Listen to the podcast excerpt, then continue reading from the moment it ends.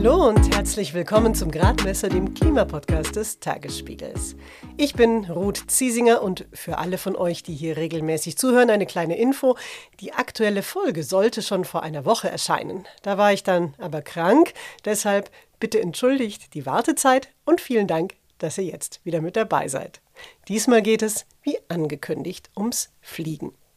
Ja, das geht im Prinzip gar nicht zusammen. Der Luftverkehr wächst ziemlich stark, zumindest wuchs er vor der Corona-Pandemie stark und er wird dieses Wachstum wohl auch wieder aufnehmen. Auch die Treibhausgasemissionen des Luftverkehrs würden dann weiter wachsen und das passt natürlich überhaupt nicht zu den äh, Klimaschutzzielen, bei denen es ja darum geht, dass jeder Sektor, auch der Luftverkehr, seine Treibhausgasemissionen deutlich reduziert. Frank Wetzel vom Umweltbundesamt war das zu Flugreisen speziell sowie zu unserem generellen Problem. Obwohl wir dringend damit aufhören müssten, pusten wir die Atmosphäre immer weiter mit Treibhausgasen voll. Doch wenn wir weiter solche Mengen an CO2 ausstoßen wie bisher, schaffen wir eine Welt, in der Hitze, Dürre, Überschwemmungen und Hungerkatastrophen nur ein Teil einer unschönen Zukunft sein werden. Das hat Anfang April der Weltklimarat nochmal ausführlich dargelegt. Den Bericht findet ihr in den Show Notes. Was die Wissenschaftlerinnen und Wissenschaftler zudem gesagt haben, in den nächsten Jahren kommt es deshalb auch darauf an, dass wir alle bereit sind, liebgewonnene Gewohnheiten zu überdenken und zu ändern. Dazu gehört dann auch das Fliegen. Wie und warum, darum geht es gleich im Gespräch mit Frank Wetzel. Aktuell aber sind jetzt in den Osterferien gerade wieder sehr viele Menschen ins Flugzeug gestiegen, weil es halt so praktisch ist und einfach auch ziemlich billig. Warum ein Flugticket im Vergleich zum Beispiel zur Bahn eigentlich so wenig kostet, sagt mein Kollege Dennis Kasuba. In Europa ist es vor allem in den letzten 30 Jahren noch mal ein Stück billiger geworden. Und das liegt zum großen Teil daran, dass wir einen liberalisierten Markt haben, bei dem die Preisbildung sehr gut funktioniert. Die Preise insgesamt sind natürlich viel zu niedrig, weil die Klimakosten weitgehend ausgeklammert werden. Wenn wir klimaschädlich verreisen, wird das also sogar gefördert. Um welche Summen es da geht, dazu sagt Frank Wetzel gleich mehr. Von Dennis wollte ich wissen, warum ändert sich denn daran nichts, dass zum Beispiel Kerosin nicht besteuert wird? Also die Luftfahrtbranche selbst beziehungsweise Experten argumentieren gerne ein bisschen oberflächlich, nämlich mit gesetzlichen Ausflüchten. Da wird zum Beispiel gesagt, dass internationale Abkommen verbieten, eine Kerosinbesteuerung äh, global oder auch europäisch durchzusetzen. Das würde nur in Deutschland gehen, das bringt dann nichts. Oder äh, es wird gesagt, dass die Mehrwertsteuer auf internationale Flüge maximal bis zur deutschen Grenze erhoben werden kann und nicht darüber hinaus. Man müsste also eine internationale Mehrwertsteuer äh, für Flugreisen einführen. Das sind so ein bisschen technische Gründe, die genannt werden, aber im Endeffekt geht es natürlich um Wirtschaftsinteressen. Also wir haben über 300.000 direkt Beschäftigte in der Luftfahrtbranche in Deutschland. Fliegen ist auch ein sehr emotionales Thema. Also wenn man, es gibt sehr viele Regionalflughäfen, die subventioniert werden, wo Landespolitiker einfach ihren Wählern so ein bisschen die große weite Welt präsentieren wollen und die Konnektivität ihrer Region betonen wollen. Das sind so ein bisschen die Gründe, warum sich daran zurzeit wenig ändert. Allerdings ist jetzt auf europäischer Ebene durchaus ein bisschen Bewegung reingekommen. Aha. Und was wäre die Grundlage, auf der jetzt in Europa der Luftverkehr anders behandelt werden könnte? Die Fit for 55 Gesetzgebung, die einerseits bis 2030 eine Reduktionsziele von 55 Prozent hat für den gesamteuropäischen Emissionsausstoß und langfristig auf 2050 halt Klimaneutralität. Und da sind jetzt erstmal mehrere, erstmals mehrere Maßnahmen drin, politische Maßnahmen, die äh, den Luftverkehr in die richtige Richtung bewegen sollen. Also es gibt dann zum Beispiel, es soll eine Quote kommen, bereits ab 2025 für nachhaltige Flugkraftstoffe. Dann soll der äh, Emissionshandel endlich so weit ausgeweitet werden, dass auch wirklich alle innereuropäischen Flüge dem unterliegen. Und es soll eine europäische Kerosinsteuer kommen. Allerdings ist die schon wieder hoch umstritten, weil die osteuropäischen Länder sich dagegen wehren. Und bei Steuerfragen müsste im Rat Einstimmigkeit herrschen. Das heißt also, alle Mitgliedsländer müssten zustimmen, was unwahrscheinlich ist. Dennis Kasuba vom Tagesspiegel Background Verkehr und Smart Mobility. Ich will hier übrigens niemandem den Urlaub schlecht reden. Ich bin auch schon oft geflogen für den Job und zum Spaß. Die Frage ist halt, ist es wirklich immer notwendig? Und wie könnte es anders gehen? Auch darum geht es jetzt im Gespräch mit Frank Wetzel.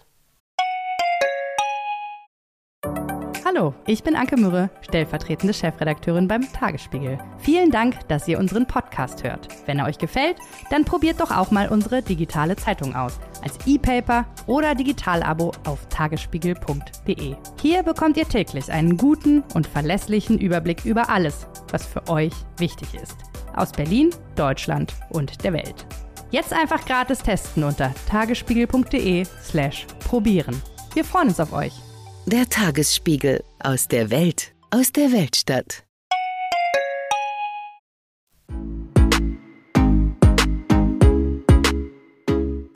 Frank Wetzel beschäftigt sich beim Umweltbundesamt in Dessau unter anderem damit, wie sich im Verkehr Schadstoffe und Energie einsparen lassen.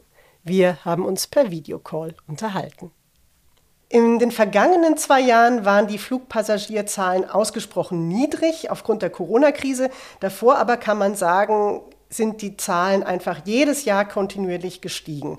Und im Jahr 2019, also das Jahr bevor die Pandemie begonnen hatte, sind rund 4,5 Milliarden Fluggäste befördert worden. Also man könnte sagen, rein rechnerisch ist mehr als jeder zweite Mensch auf der Welt einmal geflogen in dem Jahr. Wie sieht das denn in der Realität aus? Wer fliegt denn eigentlich tatsächlich und wie oft? Ja, das Fliegen war ja lange Zeit ein Privileg der Besserverdienenden, von denen, die mehr Geld hatten, weil es auch einfach teuer war, in der Vergangenheit zu fliegen. Das hat sich aber schon in, ab den 90er Jahren geändert. Als dann mehr und mehr Billigflieger aufkamen, wurde es dann auch für eine breitere Masse erschwinglich, allerdings natürlich nicht für den Großteil der Menschheit. Das heißt, auch heute ist es noch so, dass nur der, wenn man die gesamte Menschheit nimmt, nur ein relativ kleiner Anteil der Menschen fliegt oder auch jemals geflogen ist. Also es ist quasi ein relativ kleiner Prozentsatz der Weltbevölkerung, der überhaupt fliegt. Und dieser kleine Anteil an Menschen ist aber eben für einen großen Anteil an den Treibhausgasemissionen und anderen klimaschädlichen Effekten verantwortlich, die das Fliegen verursacht und die wir senken müssen. Vielleicht können Sie ja einfach jetzt erstmal erklären, wie sieht denn der Anteil des Flugverkehrs an den globalen CO2-Emissionen insgesamt aus und warum muss man da noch diese anderen, diese sogenannten Nicht-CO2-Effekte mit einbeziehen? Also wenn man das CO2 des Luftverkehrs betrachtet, dann machen die Emissionen ungefähr 2,5 Prozent der globalen CO2-Emissionen aus. Das ist der Stand von 2019, also vor der Corona-Pandemie, die ja da einiges durcheinander gewürfelt hat. Das sind aber nicht alle Effekte, die der Luftverkehr verursacht, sondern es gibt, Sie hatten es schon angesprochen, äh, neben den CO2-Effekten auch die sogenannten Nicht-CO2-Klimawirkungen. Das sind Effekte, die dadurch entstehen, dass die Emissionen des Luftverkehrs nicht bodennah, sondern in großer Flughöhe stattfinden, in empfindlichen Luftschichten, wo dann auch Kondensstreifen zum Beispiel klimawirksam werden, wo aber auch Folgeprodukte von Stickoxiden, die dort emittiert werden, das Klima beeinflussen und auch Partikel. Das sind zum Teil kühlende Effekte, es sind zum Teil aber auch erwärmende Effekte. In der Summe sind sie erwärmend und wir gehen davon aus, dass sie nochmal mindestens genauso stark zum Klimawandel beitragen wie die CO2-Emissionen des Luftverkehrs. Also für 2019 ist deswegen mit einer Gesamtklimawirkung von ungefähr 5,5 Prozent des globalen CO2-Ausstoßes auszugehen. Ja, und künftig wird ja mit einer noch steileren Wachstumskurve beim Flugverkehr gerechnet. Also zumindest die Luftverkehrsbranche, die tut das und propagiert das auch. Airbus zum Beispiel ist auch vor der Corona-Krise davon ausgegangen, dass man im Jahr 2036 die globale Luftverkehrsflotte tatsächlich verdoppelt haben würde. Jetzt frage ich mich, wir haben jetzt gerade erst vom Weltklimarat dringend empfohlen bekommen, die globalen Emissionen, also die globalen CO2-Emissionen bis zum Jahr 2030 um 43 Prozent zu senken. Wie geht sowas dann zusammen? Ja, das geht im Prinzip gar nicht zusammen. Der Luftverkehr wächst ziemlich stark, zumindest wuchs er vor der Corona-Pandemie stark und er wird dieses Wachstum wohl auch wieder aufnehmen. Und die Wachstumsraten, die dort stattfinden, die liegen eben deutlich über den Effizienzgewinnen, äh, die natürlich auch da sind, aber die dieses Wachstum nicht kompensieren können. Das Entschuldigung, heißt, nur Effizienzgewinn meint in dem Fall äh, Verbrauchs, Verbrauchsreduzierungen aufgrund besserer Technik und äh, besserer Betriebsweisen, die es natürlich auch gibt. Auch die, auch die Auslastung der Flugzeuge spielt da eine Rolle. Das sind wichtige Potenziale, aber die können, reichen nicht aus, um diese hohen Wachstumsraten sozusagen zu kompensieren. Das heißt, auch die Treibhausgasemissionen des Luftverkehrs würden dann weiter wachsen und das passt natürlich überhaupt nicht zu den äh, Klimaschutzzielen, bei denen es ja darum geht, dass jeder Sektor, auch der Luftverkehr, seine Treibhausgasemissionen deutlich reduziert. Der Autoverkehr beispielsweise, der ja auch ein großes Problem ist im Blick auf die CO2-Emissionen, die produziert werden, soll ja jetzt quasi relativ zügig umgestellt werden vom Verbrennermotor auf den Elektromotor. Das scheint beim Flugzeug nicht so einfach zu sein. Warum geht das da nicht?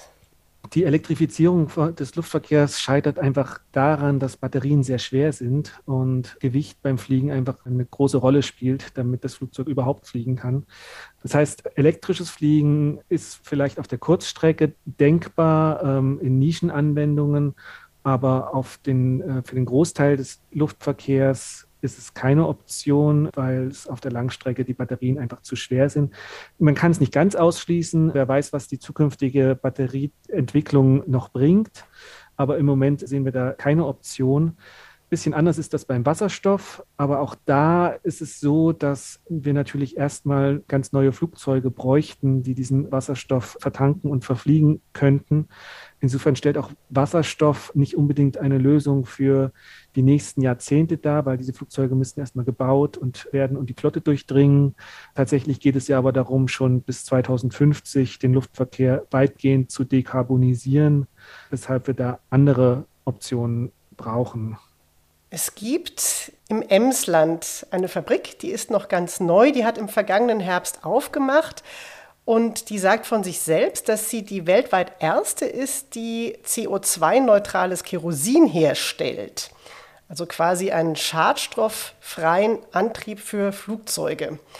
Ich glaube, das ist eben tatsächlich das, was man unter den schon oft erwähnten oder immer wieder auch in der politischen Debatte zu hörenden E-Fuels meint oder eben diesen Power-to-Liquid-Fuels.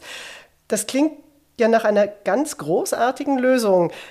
Sie haben das jetzt gerade nicht erwähnt. Ähm, was, was ist denn der Grund dafür, dass das noch nicht in größerer Masse eingesetzt wird, dieser CO2-neutrale Treibstoff? Ja, das, da sprechen Sie genau den, den richtigen Punkt an. Diese Power-to-Liquid-Kraftstoffe oder E-Fuels wären eine Möglichkeit, die heute bestehenden Flugzeuge CO2-neutral zu betreiben. Das Prinzip ist einfach, dass ein Kraftstoff her äh, synthetisch hergestellt wird unter dem Einsatz von erneuerbaren Energien und atmosphärischem CO2 geschieht das. Das führt dazu, dass das CO2, was später ausgestoßen wird vom Flugzeug, vorher der Atmosphäre entzogen wurde und dadurch wird es CO2-neutral. Und hier sehen wir eine gute Möglichkeit in den nächsten Jahren und Jahrzehnten in Richtung eines CO2-neutralen Luftverkehrs zu kommen, wobei CO2-neutral eben noch nicht klimaneutral bedeutet. Könnten Sie das noch ein bisschen genauer erklären? Weil ich glaube, diese Begrifflichkeit ist oft für die Nicht-Experten ein bisschen schwierig zu durchdringen. Was ist jetzt klimaneutral, CO2-neutral und wirklich CO2-frei? Ja, also klimaneutral würde bedeuten, dass der Luftverkehr weder nicht CO2-Effekte noch CO2-Effekte äh, verursachen würde.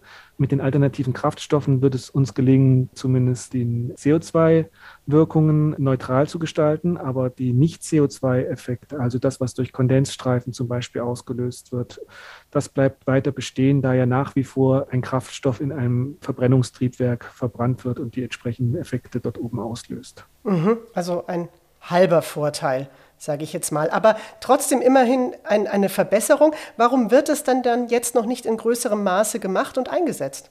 Ja, das Problem mit den Power-to-Liquid-Kraftstoffen ist, dass sie einfach noch zu teuer sind.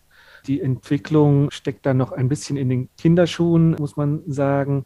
Erste Anlagen, Sie hatten ja schon eine genannt, sind in Betrieb, aber es dauert einfach noch eine Weile, bis die Kosten in diesem Bereich deutlich reduziert werden können. Und von daher entstehen diese Anlagen, die diese Kraftstoffe produzieren, eben noch nicht von alleine, weil sie im Moment noch nicht wirtschaftlich sind. Das heißt, es braucht einen politischen Rahmen, der das begünstigt.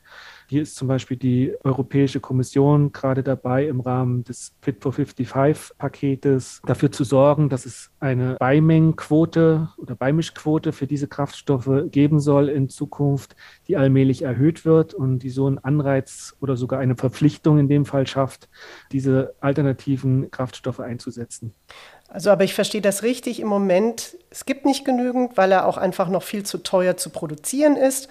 Und das Problem generell, wie wir es auch in anderen Bereichen haben.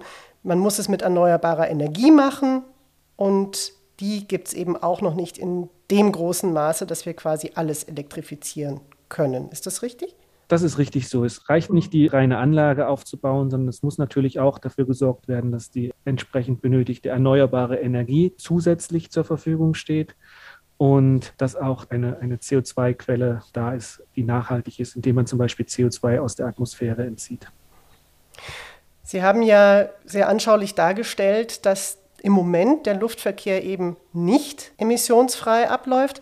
Andererseits propagiert die Branche selbst für sich ein klimaneutrales Wachstum. Wie kann ich das verstehen?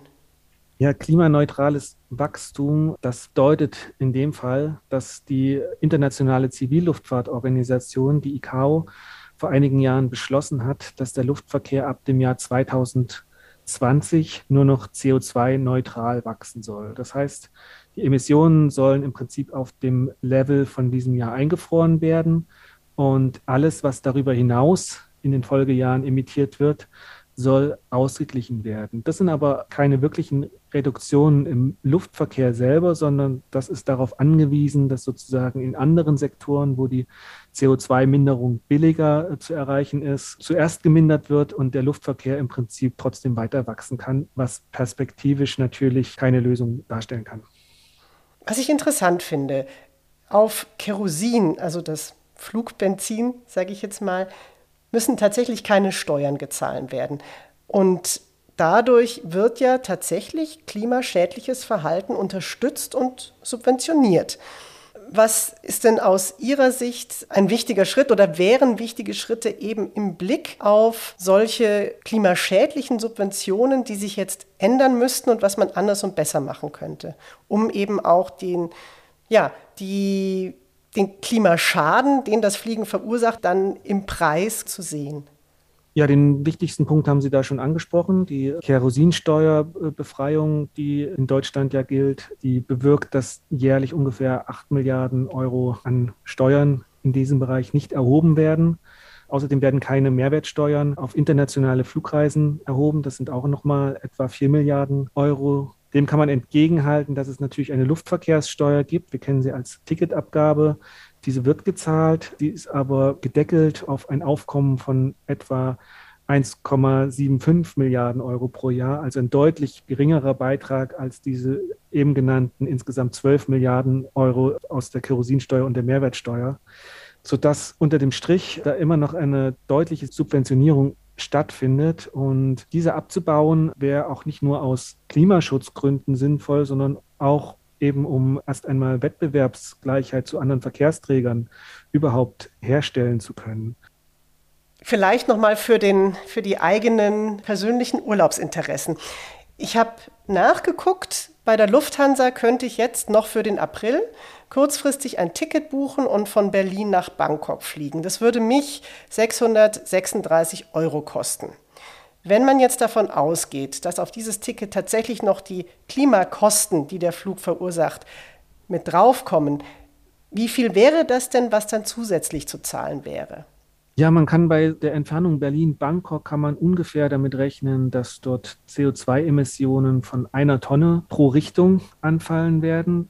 Das wären also zwei Tonnen CO2. Das Umweltbundesamt schätzt die Klimakosten äh, der CO2-Emissionen auf derzeit etwa 200 Euro pro Tonne. Von daher käme man auf 400 Euro Klimaschäden aufgrund des CO2s. Dann kämen aber noch die Nicht-CO2-Effekte dazu, die wie gesagt nochmal mindestens doppelt so groß sind, sodass man mindestens 800 Euro auf den von Ihnen genannten Preis aufschlagen müsste. Und ja, das wäre schon eine, eine deutliche Erhöhung. In der Tat. Wenn ich mir jetzt so durchrechne, wie viel CO2 mein Flug verursacht und ich aber das Gefühl habe, ich möchte aber jetzt trotzdem sehr gerne in den Urlaub fliegen, sage ich jetzt mal, hätte ich denn dann eine andere Möglichkeit, zum Beispiel diesen Flug zu kompensieren? Ja, Kompensationen sind ein zweischneidiges Schwert, weil sie oft auch ja, manche sagen, es ist eine Art Ablasshandel, was den Leuten sozusagen ein gutes Gewissen gibt, äh, um dann doch etwas Schlechtes zu tun. Aber sie haben durchaus ihre Berechtigung. Wichtig ist, dass man, äh, wichtig ist, dass man als erste Priorität schaut, kann ich den Flug leicht vermeiden? Gibt es eine Möglichkeit, dass ich überhaupt nicht fliegen muss? Wenn das nicht geht, sollte man prüfen, kann ich vielleicht auf umweltverträglichere Verkehrsmittel wechseln? Äh, an dritter Stelle steht dann natürlich, wenn es denn das Flugzeug sein soll, dann möglichst ein effizientes Flugzeug an möglichst wenig Umweltwirkungen sozusagen zu erzeugen. Das kann zum Beispiel auch bedeuten, dass man eher einen Direktflug nimmt anstatt eines Umsteigefluges. Und wenn, wenn man diese Hausaufgaben dann gemacht hat und immer noch der Meinung ist, äh, okay, der Flug äh, muss jetzt sein, dann kann man natürlich eine Kompensation in Betracht ziehen. Und da gibt es auch verschiedene Anbieter, die so etwas anbieten. Da sollte man sich allerdings dann für, auch für etwas Seriöses sozusagen entscheiden.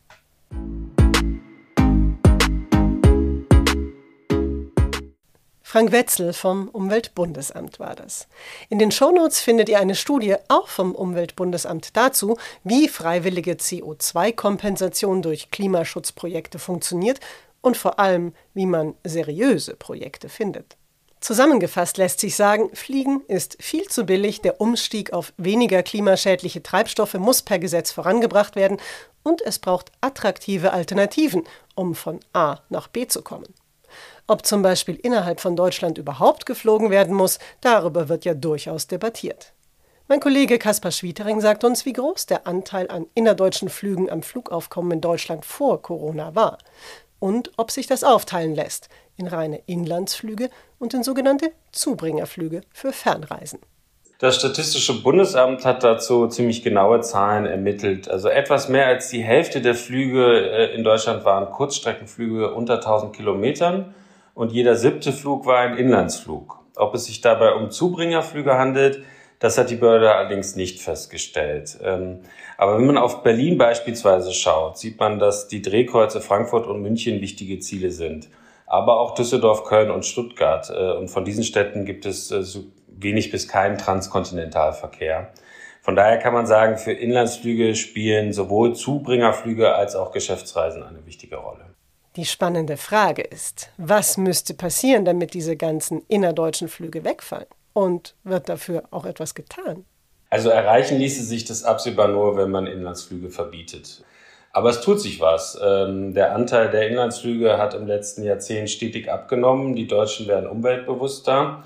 Und die Bahn bietet zwischen den großen Städten zunehmend äh, Sprinterzüge mit wenigen Hals an. Äh, die sind für Geschäftsreisende sehr attraktiv. Der wichtigste deutsche Flughafen in Frankfurt liegt zudem perfekt, äh, um möglichst viele Zubringerflüge auf die Schiene zu verlagern. Äh, ganz viele Städte sind in unter drei Stunden von dort mit der Bahn erreichbar. Lufthansa und die Deutsche Bahn bieten bereits aus über 20 deutschen Städten Zubringerflüge per Bahn mit durchgehendem Ticket an.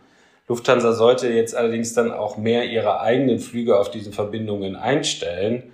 Billig-Airlines wie EasyJet oder Ryanair haben außerdem den schnellen Städtetrip innerhalb Europas so richtig beliebt gemacht. Es ist ja auch großartig, mal rasch nach Paris oder Rom fliegen zu können. Nachtzüge wären da eine Alternative. Unter CSU-Verkehrsminister Andreas Scheuer ist das Nachtzugangebot der Deutschen Bahn aber kontinuierlich zurückgebaut worden. Ob sich das unter dem aktuellen Verkehrsminister wohl ändert? Also die Ampel hat sich das im Koalitionsvertrag äh, fest vorgenommen, dass es mehr Nachtzüge in europäische Metropolen geben soll. Also insofern ist Wissing da auch ein Stück weit in der Pflicht. Ähm, allerdings haben die Ampelparteien nicht festgeschrieben, wie das umgesetzt werden soll. Ähm, die Deutsche Bahn hat zudem bereits angekündigt, dass sie weiter keine eigenen Schlafwagen kaufen will, sondern nur kooperieren will mit äh, vor allem den österreichischen äh, Bundesbahnen. Ähm, das bremst den Ausbau. Äh, jetzt muss man gucken, wie reagiert das Verkehrsministerium darauf. Als Eigentümer könnte sie es der Bahn einfach vorschreiben und auch sagen, im Zweifelsfall äh, akzeptieren wir die Verluste. Ich bin mir allerdings nicht sicher, ob das Haus unter dem FDP-Minister Volker Wissing äh, diesen, diesen Schritt gehen wird. Es gäbe aber auch eine wettbewerbsneutrale Alternative. Äh, man könnte die Anschaffung neuer Schlafwagen fördern oder Nachtzüger geringere Gebühren äh, zahlen lassen für die Schienennutzung. Äh, und davon würden auch Privatbahnen profitieren. Ähm, dieser Weg könnte für die FDP attraktiv sein. Doch wie genau die Bundesregierung Nachtzüge fördern wird, das muss man einfach abwarten. Äh, bisher hat sich das Haus vor allem dazu ge äh, geäußert, wie sie äh, die Ladeinfrastruktur für E-Autos verbessern will. Zum Bahnverkehr war da leider bisher noch kaum etwas zu hören. Kaspar Schwietering war das vom Tagesspiegel Background Verkehr und Smart Mobility. Und das war es für diesmal auch mit dem Gradmesser. Kommende Woche gibt es dann eine geplante Gradmesserpause. Die nächste Folge könnt ihr am 29. April hören. Ich würde mich freuen, wenn ihr dann wieder mit dabei seid. Ihr könnt den Gradmesser übrigens abonnieren und zwar auf allen bekannten Podcast-Plattformen. Schreiben könnt ihr uns auch gerne und zwar an gradmesser.tagesspiegel.de. Und jetzt wünsche ich denjenigen, die es feiern, frohe Ostern, wer sie hat, schöne Ferien und euch allen eine möglichst gute Zeit. Mein Name ist Ruth Ziesinger. Bis zum nächsten Mal.